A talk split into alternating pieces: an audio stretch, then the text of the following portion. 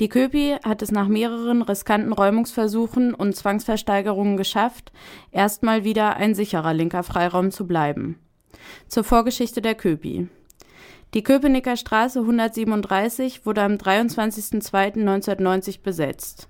Kurz zuvor war das Haus entmietet worden. Durch die Besetzung wurde der geplante Abriss des Gebäudes verhindert. Am 1.5.1993 wurde dann nach einigem Hin und Her mit der neuen Verwaltung des Hauses unbefristete Mietverträge für die Wohnräume des Hauses abgeschlossen 1994 wurde im Rahmen eines Rückübertragungsverfahrens Volker Petersen neuer Eigentümer des Gebäudes.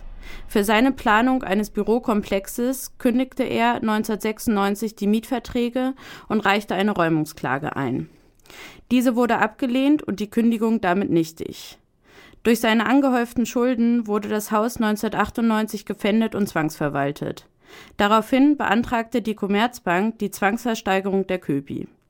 Zahlreiche Proteste und Aktionen, aber auch die Existenz der gültigen Mietverträge zeigten Wirkung und die Versteigerung wurde schlussendlich im Mai 2000 zurückgezogen.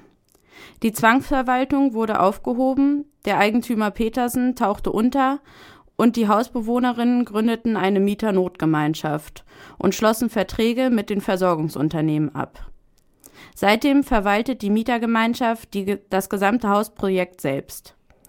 Am 8. Mai 2007 kam es erneut zur Zwangsversteigerung und das Amtsgericht und die Commerzbank verscherbelten schließlich die Köpi und den dazugehörigen Wagenplatz zur Hälfte des Verkaufswertes an den dubiosen Spekulanten Besnik Fichtner. Dieser operiert aus einem undurchsichtigen Firmengeflecht heraus. Die Staatsanwaltschaft ermittelt laut Berliner Zeitung gegen ihn und diverse Hintermänner, unter anderem wegen schweren Betruges. Fakt ist, dass dieser Mann die Köpi als Projekt zerstören wollte. So kündigte er an, auf dem Gelände Luxuslofts und Yachtliegeplätze einzurichten. Blöd nur, dass die Köpi gar nicht am Wasser liegt.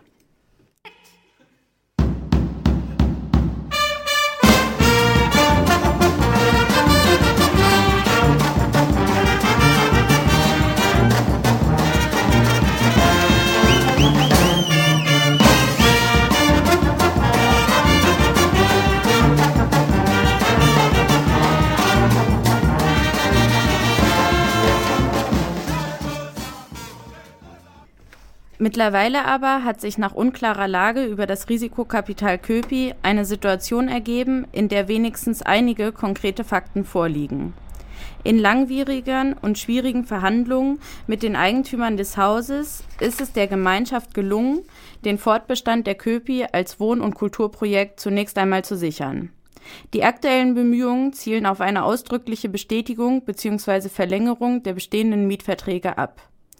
Der Eigentümer hat nun pünktlich zum 18. Geburtstag der Köpi die Mietverträge zu den bestehenden Konditionen für alle im Erdgeschoss liegenden Wohn- und Veranstaltungsräume um 30 Jahre verlängert. Die Kündigung der Wohnmietverträge zum 31. Mai wurde zurückgenommen. Damit haben alle Räumlichkeiten sowie Hof und Garten ausdrücklich wirksame Mietverträge.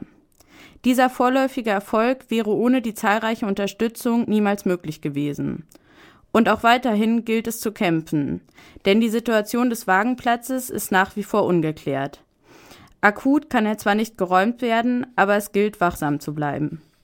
Projekte wie die Köpi dürfen nicht einfach aus dem Stadtbild verschwinden. Außerdem gilt es, Solidarität auch mit den anderen räumungsbedrohten Freiräumen zu zeigen. Die Lage vieler ist kritisch. Am Beispiel der Köpi zeigt sich, dass massiver öffentlicher Druck etwas erreichen kann. Doch die vorläufige Rettung eines Projektes ist nur eine Zwischenetappe im Kampf um den Erhalt aller linker Freiräume. Also beteiligt euch zahlreich und bunt an den Freiräumeaktionen am 11. und 12. April.